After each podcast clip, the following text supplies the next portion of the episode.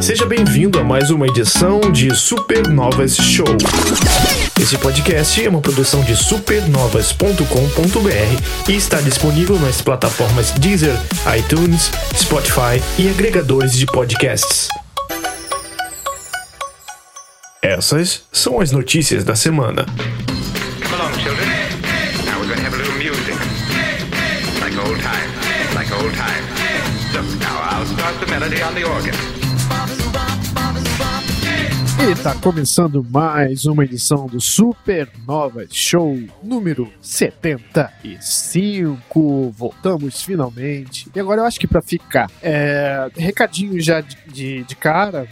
É que a gente, uh, no caso eu, tô sozinho hoje. Os planos, os planos são de que isso mude, porque a gente tá com o plano de fazer uh, podcasts barra lives nas sextas-feiras na Twitch e YouTube com convidados ocasionais. Claro, o Zapt tá sempre cuidando lá do nosso website, supernovas.gg, e os outros colaboradores, como o Igor, o Túlio, a Maria, estão sempre lá postando uh, análises, beleza?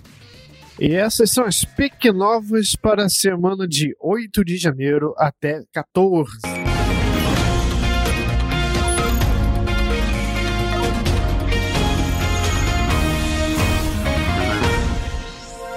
Leal a ninguém. Título ex-exclusivo de Xbox vai para outras plataformas, incluindo o PlayStation. E esses títulos podem ser o Sea of Thieves, ou Hi-Fi Rush, ou ainda ambos. Então eu faço pixie. Escolhi esperar. Microsoft diz que Hellblade 2 será candidato a Game of the Year. Uh, me dá cuscuz! Não só de vara vive o bruxo. Com 22 milhões de cópias vendidas, Hogwarts Legacy é o jogo de 2023 mais vendido no mesmo ano e a Warner disse que já quer fazer mais coisas dentro do universo. É óbvio. Ai meu Deus, milho!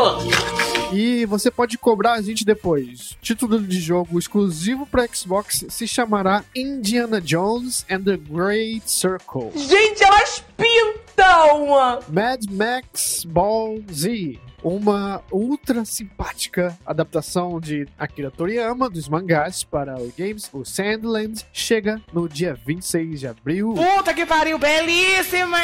Ops, escapuliu! A empresa de Game Shark diz que irá lançar a versão do seu produto ainda no Nintendo Switch, mas só em setembro de 2024 para coincidir com o lançamento do próximo console da Nintendo. A informação vem de um press release da fabricante de cheats. Porque tá doida, garota, falando merda! Para se sentir um fracasso, tá rolando o Awesome Games Done Quick, que é um evento que vai quebrar os seus joguinhos favoritos em speedrun durante toda essa semana. Então fica ligado lá. Então eu faço pixie. E por fim, crônicas de motosserras e brutamontes padrões na Unreal. Foi descoberto que coletânea de Gears of War, um trabalho similar ao Master Chief Collection, e tem rumores de que esse está sendo feito na Unreal Engine 5. Esse Gears Collection tá nesse momento em fase de testes internos na The Coalition, o que pode significar que o anúncio pode acontecer em alguns meses. Mas o assunto da semana é o MiG MiG Miga, miga, para. Mig Switch.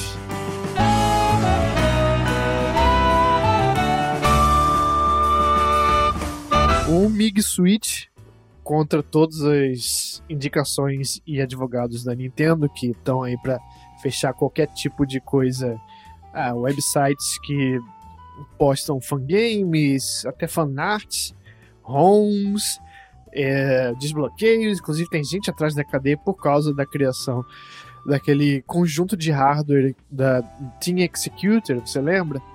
Que fazia o. Acho que chama X, SX OS, que era um desbloqueio pago para o Nintendo Switch. Então, é, fechou, né? O que temos hoje em dia é um, um software de desbloqueio. Uh, de apoio, né? Em open source, que é o Atmosphere. Ah, então, não ficou tão prático e também para usuários mais novos, até onde eu sei, do, do, do aparelho Switch, eles precisam, para fazer o desbloqueio, um, uma sol, é, solda, né? Abrir o console e tudo mais. Coisa que não precisava, necessitava nas primeiras versões do hardware da, da Nintendo. Uh, mas com esse MIG Switch não precisa mais, nada disso. O que, que se trata? É simplesmente o R4 do Nintendo Switch. O que, que é o R4 e o que, é MIG Switch? Então, é um cartucho em que você coloca um pequeno micro SD dentro, cheio dos ISOs, das imagens de, de. Não exatamente ISO, mas é um formato próprio, mas a ideia é a mesma. É, imagens dos jogos de Switch, ali em grupo, em pastas, como você queira. E esse cartão vai dentro do cartucho. E ao inserir, você vai ter acesso a todos os jogos em algum menu especial, específico dentro do Nintendo Switch. Não sei como funciona direito ainda, mas rolou. Mas a principal novidade é que você não, supostamente, não precisa de nenhum desbloqueio em nenhuma versão de Nintendo Switch e nem vai precisar. Que agora é o, o que seja lá o que eles fizeram dentro desse aparelho, uh, não precisa de desbloqueio. Não vai precisar para nenhum jogo é, anterior e nenhum jogo que virá no futuro o que levanta algumas dúvidas em relação especificamente ao Nintendo Switch 2. É, vamos botar aí um, aspas, que a gente não sabe qual é o nome do, do aparelho novo, do Switch, da Nintendo, na verdade. Então, a dúvida, porque tem muita gente já né, contando com o anúncio da Nintendo realmente em 2024, que deve acontecer, como eu tinha dito há pouco, provavelmente em setembro. Uh, só que esse cartãozinho supostamente vai funcionar, não vai funcionar, a gente não sabe, porque provavelmente vai ter. Uh, as, o próximo console da Nintendo vai ter retrocompatibilidade com o Nintendo Switch. Ou seja, você vai conseguir carregar os seus jogos atuais para a plataforma próxima da Nintendo. Conseguir jogar tudo lá. O que poderia acontecer, deve acontecer é que o aparelho desse novo console tenha um slot com o mesmo cartão, o mesmo tipo de entrada do Nintendo Switch, para você utilizar todas as suas mídias físicas e colocar ali. Como foi dito pela uh, grupo hacker que fez esse errado MIG Switch, que não precisa de nenhum desbloqueio, funcionaria em qualquer Switch, supostamente, pelo menos na parte de Switch, né, no próximo hardware, você não precisa uh, fazer nada e funcionaria. Provavelmente, muito provavelmente, os novos ISOs para os novos jogos do novo console, console você vai precisar. Não, não vai funcionar, né? Aí é outra história. Vai ter desbloqueio pro próximo. Vamos ver. Esperar para ver se os hackers vão achar brechas ou não. Eu sempre gosto de acompanhar essa novela, divertida. Só que o que a Nintendo poderia fazer para uh, ah, remediar essa retrocompatibilidade sendo utilizada através do MIG Switch é de não fazer um espaço físico que eu acho que nessa altura, não sei, já é tarde demais. Acho que já tá na forma, já tá pronto na fábrica, mas enfim, inutilizar, não fazer, não ter ou já não teria mesmo, um slot físico de cartuchos de Switch, que só teria o um encaixe para seja lá qual for o novo sistema de mídia dele, que deve ser cartucho de novo. Uh, então isso faria com que o MIG Switch não fosse compatível com o novo console, mas aí, tá, como que vai ter retrocompatibilidade mesmo assim com o Switch, já que não tem entrada para o Switch? Bom, aí você carregaria sua biblioteca uh, digital. Né? Muita gente hoje constrói suas bibliotecas no Switch também digitalmente. Muita gente iria uh, chiar, vai chiar se isso for dessa forma que for, vai acontecer. Eu não digo em relação ao, ao desbloqueio, mas uh, ao, ao Switch, mas em relação ao fato de que você não terá acesso, não teria acesso a seus jogos físicos no novo console mas eu acho que talvez, conhecendo a Nintendo, seria um hit que ela estaria disposta a tomar. E já de, de, de tabela já bloquearia também o uso de jogos da plataforma anterior, ou seja, Nintendo Switch, na nova plataforma através desse tal de Mig Switch. Uh, na minha opinião, não. O que deve acontecer é que esse novo aparelho tenha a entrada sim de cartuchos antigos de Switch. E eu não sei, vai depender do hardware. Pode ser que o novo hardware traga alguma é, segurança que o Switch inerentemente não tenha. Para quem não sabe, o primeiro, por exemplo, o primeiro modelo de Switch, uh, o sistema de segurança dele é feito na layer, né, da Nvidia, do, da GPU, de forma que não tem o que Nintendo fazer em relação a bloquear o acesso à pirataria.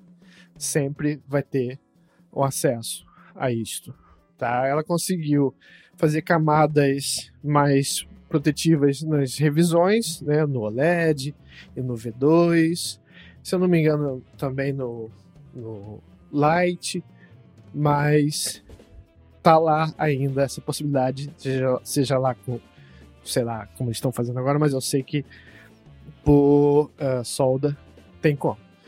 Agora no novo hardware é uma chance que eles têm de fazer isso de forma diferente. Bom, se isso está inerente à instalação do, do, do módulo de, de, cartuchos do novo console, não sei se isso uh, vai fazer só por ele ter um lugar de encaixe para cartuchos de Switch fizesse já como com que isso fosse automaticamente já possível que esse desbloqueio não é um desbloqueio, né? É um cartucho que simplesmente ignora qualquer proteção do Switch. Inclusive dizem é o que estão dizendo que ainda estão fazendo reviews, está sendo enviado para é, pessoas de canais para fazerem reviews, já está em pré-venda.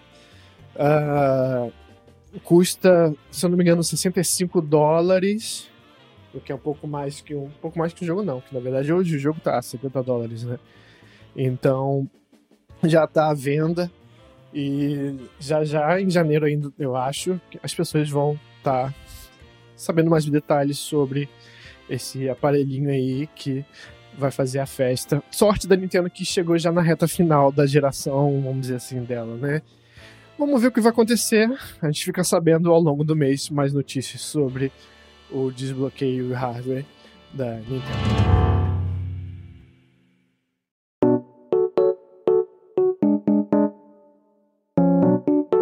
E vamos agora aos super jogos da semana, que é onde eu comento um pouquinho sobre o que a gente anda jogando, anda escrevendo no site, etc e tal.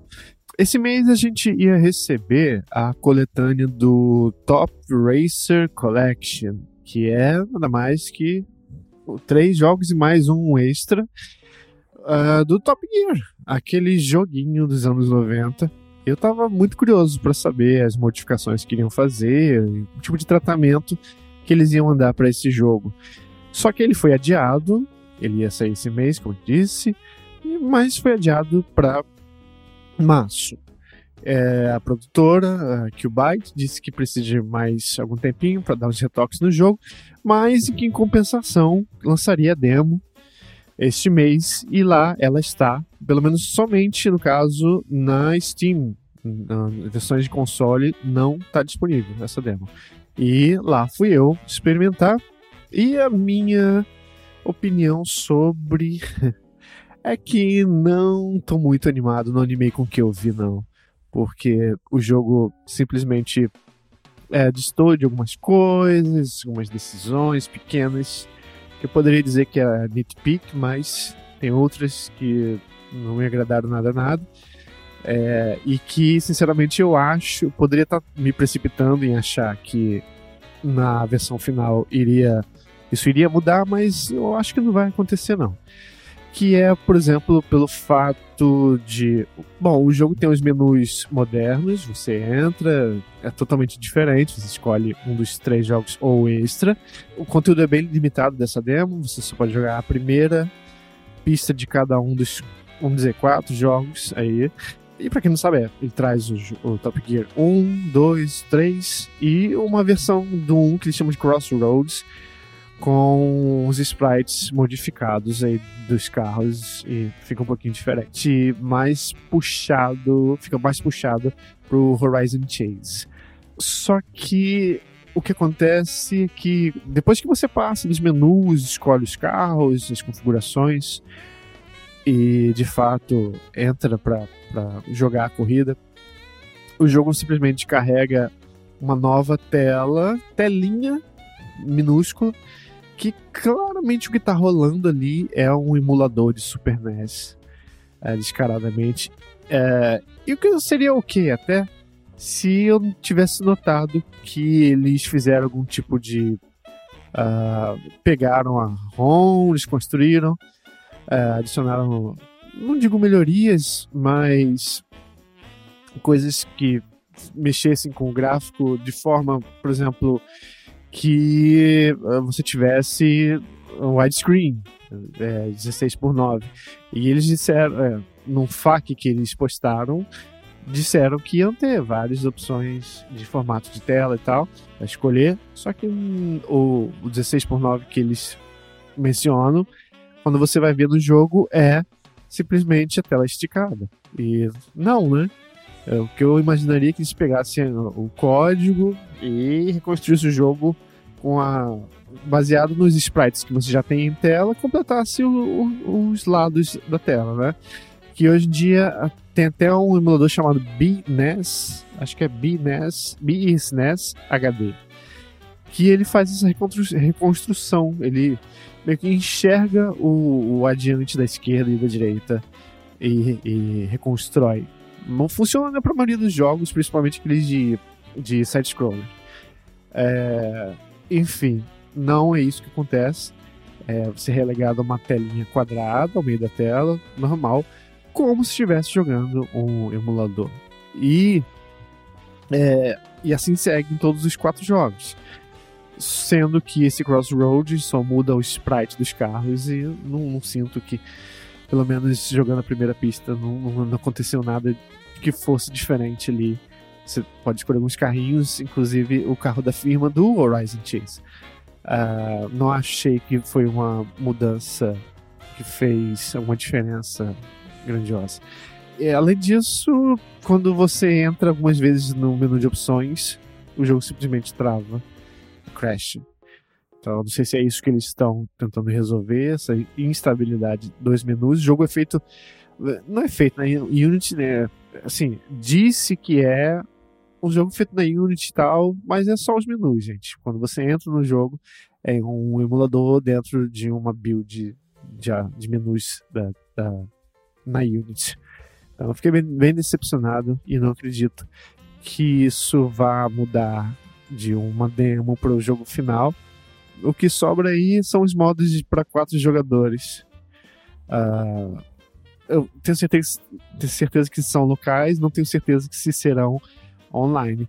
Mas você pode ir lá conferir por conta própria essa demozinha de Top Racer Collection. Aliás, esse nome tá assim porque é o nome Top Gear. Ele hoje em dia é licenciado de forma que não pode ser usado, que é- não é relacionado diretamente com essa franquia. E outro jogo que eu tenho jogado, não terminei também, porque é um jogo de VR.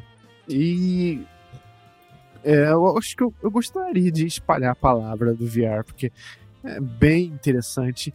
E o que tem acontecido na comunidade VR nos últimos meses é muito massa, muito massa. Eu tô me referindo a o mod que faz com que qualquer jogo, essencialmente na Unreal, ah, Unreal 4, versão 4.8, é, que aí compreenderia dos jogos de 2015 mais ou menos é, para cá, desde a última, né, Unreal 5, todos podem ser automaticamente, basicamente você injeta um arquivo e os jogos ah, que você joga numa televisão normal, jogo é, mais chapada, viram um jogo VR. Você entra ali e tem tudo. ah, a proporção você joga lá como se tivesse fosse um jogo, uma build ah, feita em VR. Isso é muito excitante para a comunidade. É, mas ah, o que eu venho falar aqui é mais especificamente o jogo chamado Assassin's Creed Nexus, que é um jogo é, exclusivo para a plataforma VR. Na verdade, é um jogo exclusivo do MetaQuest, que é o, o óculos da, da, da Meta, né? Facebook. E a primeira coisa que a pessoa pensa é que ah, é uma experiência, né? Não é um jogo full, não é um jogo de horas e horas e tal. É, costumava até pensar muito sobre os jogos VR é, antes de pular para a plataforma focada nisso. É, quando a gente fala de PSVR, ah, são jogos que não, sejam, não, não chegam a ser jogos longos, a não ser aqueles que receberam adaptações de jogos longos. Por exemplo, Resident Evil uh, 7 e 8 são jogos full VR. Uh, e, mas a maioria dos jogos em realidade virtual, para mim, se relegavam a, a parecer uma coisa meio. parece uma demo, não, é? não, fizeram um jogo grandão tal.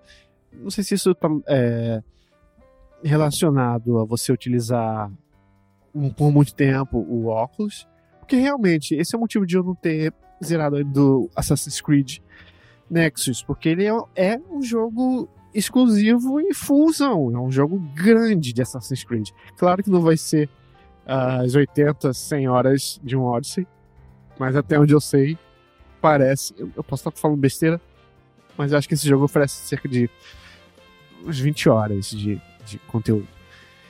E do que se trata? Ele é uma coleção de memórias de títulos é, famosos na franquia. Eu não vou saber dizer todos agora, que para mim vai, vai ser uma surpresa. É assim, tem umas decisões curiosas, na verdade. Que eu lembro. É, o jogo começa na era do Assassin's Creed 2, ele com Ezio da, é, da Firenze, acho que esse é o nome. E eu sei que também tem de Assassin's Creed é, Odyssey, com a Cassandra e tal. É, mas eu também lembro de trailers de. Eu não posso estar. Posso estar enganado, mas eu acho que tem Assassin's Creed 3 eu não sei porque eles fariam isso. Mas enfim, o que se espera é que tenha conteúdo também de Assassin's Creed uh, Black Flag, né? que é muito aclamado, e pessoalmente também gostaria que tivesse do, do Assassin's Creed Origins. Uh, ainda estou na era do, do Ezio e tal, e é um jogo que, se, que traduz muito bem Assassin's Creed. Ele não você, ele, ele, você joga em primeira pessoa, tá? E basicamente faz as mesmas coisas que você faz num jogo full normal de Assassin's Creed. É, ao contrário do que muitos vão pensar. Porque quando você fala que é uma adaptação para VR, você. Ah, ah deve ser um, né, um minigame besta e tal, e pra se sentir imerso. Não.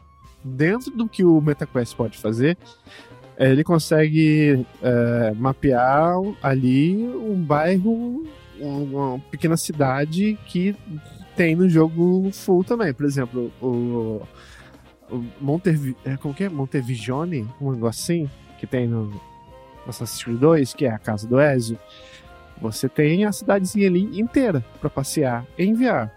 Não só a cidadezinha inteira para passear no chão, mas escalar como você quiser.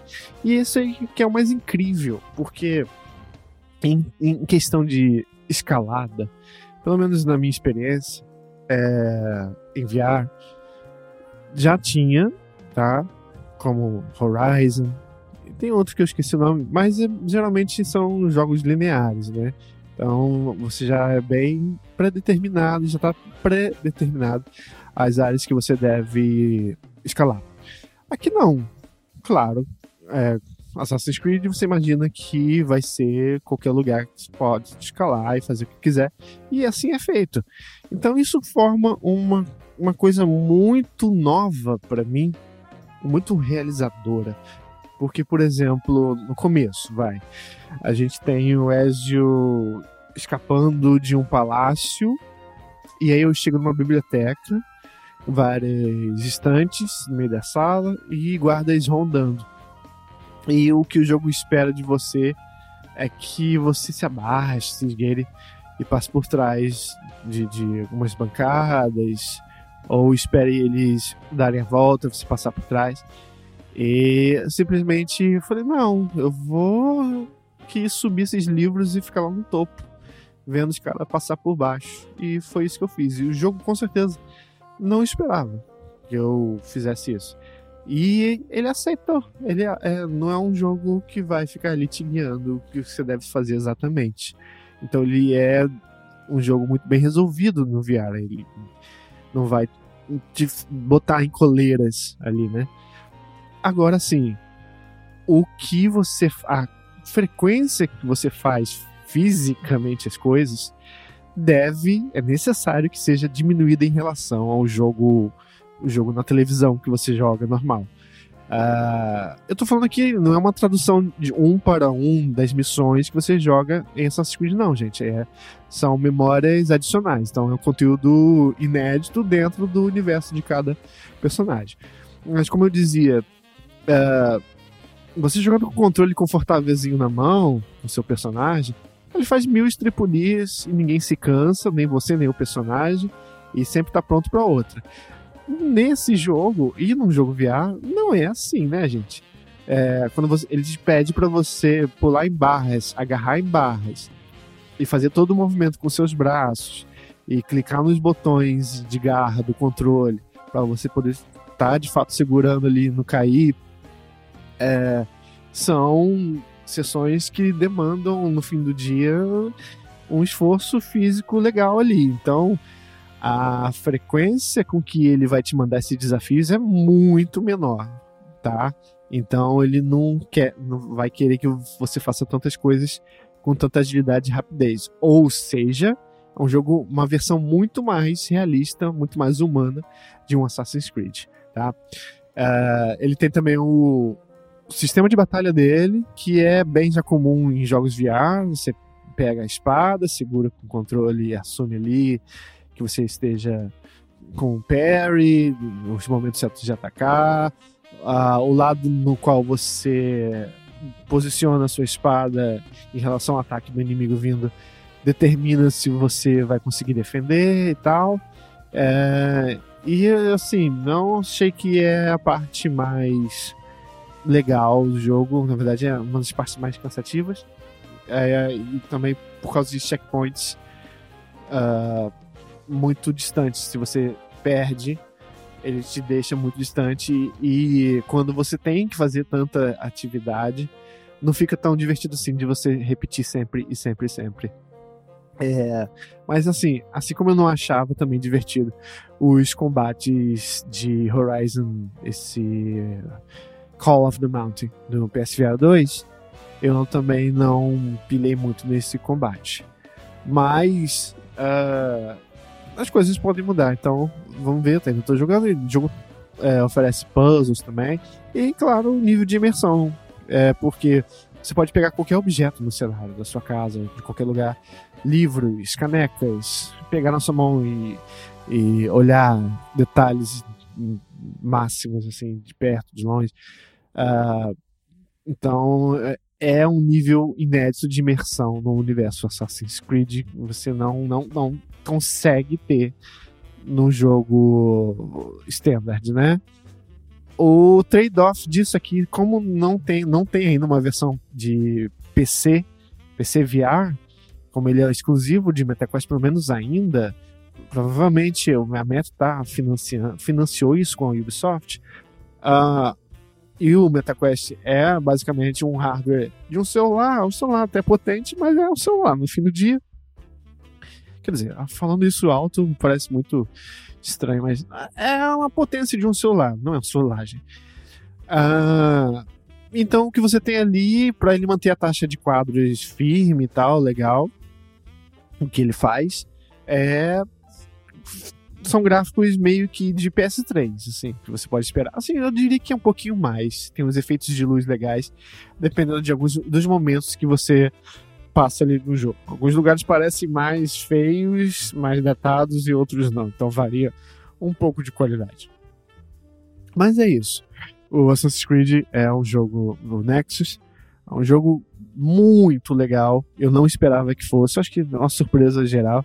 E pelo que eu percebo na bolha de VR, que é um dos jogos mais. tem sido um dos jogos mais bem celebrados na, na plataforma.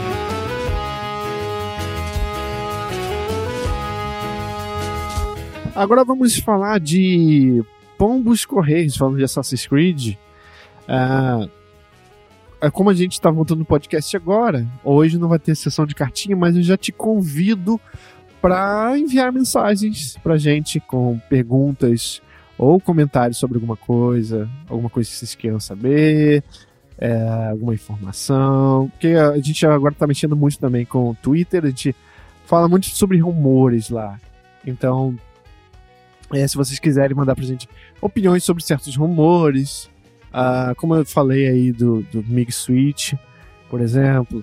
Então, você manda pra gente uma DM lá no Supernovas no Twitter.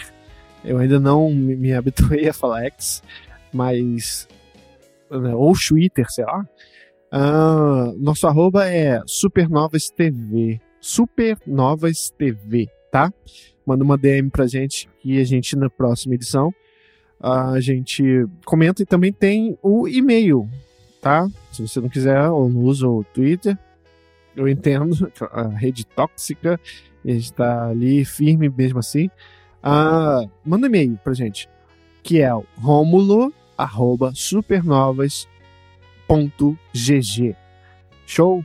Espero então seu comentário na próxima edição.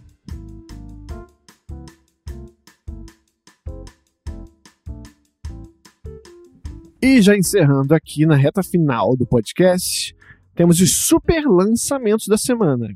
Uns diriam que é uma semana magra, uma semana de dois lançamentos, mas são grandes lançamentos, mesmo que um seja mais um requintation. Ah, temos então o Prince of Persia The Lost Crown, que é o Prince of Persia voltando, a franquia voltando, a gente falou aí de Assassin's Creed, para quem não sabia, Assassin's Creed deu uh, lugar, né, o Prince of Persia deu lugar a Assassin's Creed uh, como franquia que a Ubisoft esqueceu, né? Ah, Assassin's Creed tá bom e a gente não consegue mais emplacar as mecânicas, as pessoas estavam meio já de saco cheio das mecânicas de Prince of Persia nos anos 2000 e tal. Eu acredito que foi até um pouquinho mais depois de 2010, se tentavam ainda alguma coisa. Ou não, porque eu acho que teve aquele Prince of Persia com Nolan North, que eu acho que é de 2008, que se chama... As pessoas chamam de Prince of Persia 2008, não sei se teve mais alguma coisa grande, inédita é, dele depois. Tem o remake, né, do Sands of Time sendo feito.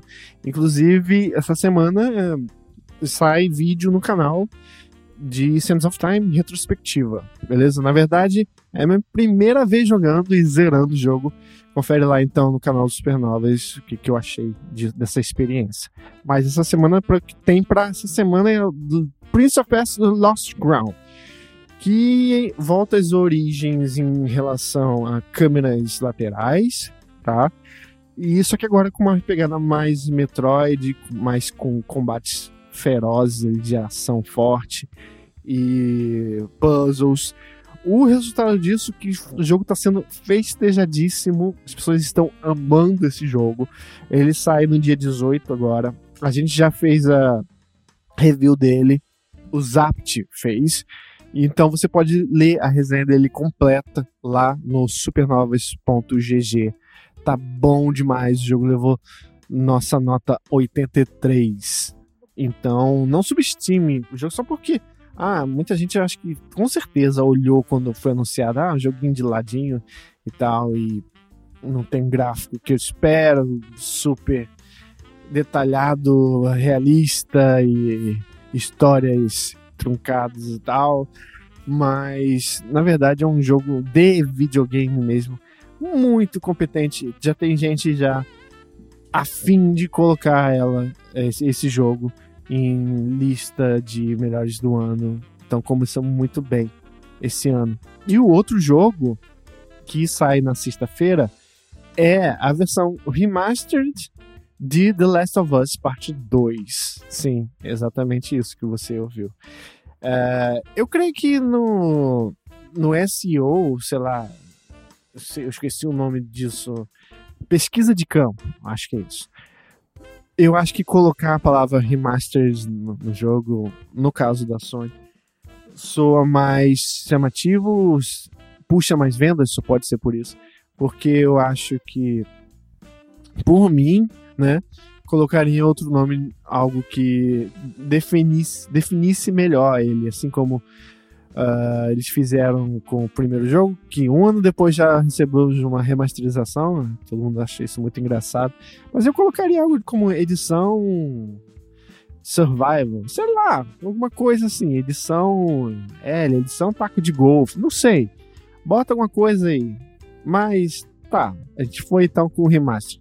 Vai ter algumas adiçõezinhas ali em relação à música. Eu não me lembro se vai ter em relação à história. Eu acho que não. O core da história, acho com certeza não, mas quem sabe, eu acho que alguns NPCs, alguns, algumas coisas adicionaisinhas ali, além de ser um jogo é, nativo, dessa vez, de PS5. Se eu não me engano, o jogo The Last of Us para PS The Last of Us Part 2 para PS4 no PS5 já roda com melhorias, com mais frame rate, eu acho. Ah, mas com certeza esse tem mais esses tipos de melhorias que a gente espera de um, de um jogo. O jogo pode ter, seguindo a política que a Sony tem adotado, o upgrade dele do PS4 para o 5 nativo não é gratuito. Você pode fazer o, o salto a 10 dólares e aqui se traduziu, no Brasil se traduziu a, a 50 reais. Beleza? Então, sexta-feira tá chegando aí uh, mais uma obra da Sony para enquanto não vem alguma coisa maior, então eles vão requentando o prato de ontem.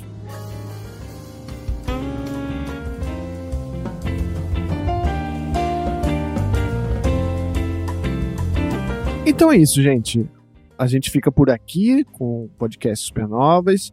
É, a ideia dele é de ser um pouquinho menor mesmo, tá? É, provavelmente quando a gente for em live, ele seja um pouquinho mais esticadinho, tá? Principalmente porque vai ter, vai se basear muito uh, na interação com o público, com o chat, né? Hum, eu acho que vai ser muito legal. E também os planos de, assim que o podcast se tornar também, primariamente uma live, né? após o próprio podcast, eu planejo também fazer jogatinas uh, em live desses lançamentos legais que estão rolando aí, beleza? Então, uh, esse podcast ele foi no ar na, na noite de segunda para terça. Hum, a gente, pode, a gente vai refinar e tateando para saber se é o que dá certo mesmo, mas provavelmente vai ser toda segunda-feira ou a versão em áudio uh, do podcast. Não, saber, não sabemos se na semana que vem a essa gravação ainda vai ser só em áudio ou se vai estar tá rolando em live. Eu prefiro dizer que vai ainda ser em áudio por enquanto, mas o plano é de que nas sextas-feiras hajam, nas noites de sexta-feiras, hajam as lives para que na segunda haja a versão editada uh, dos podcasts. E também temos os cortes nas, no nosso TikTok, que é Supernovas TV. E segue a gente também lá no Twitter, que também é Supernovas TV. Basicamente, todas as redes sociais a gente está como Supernovas TV. Agradeço o seu ouvido, a sua paciência. É,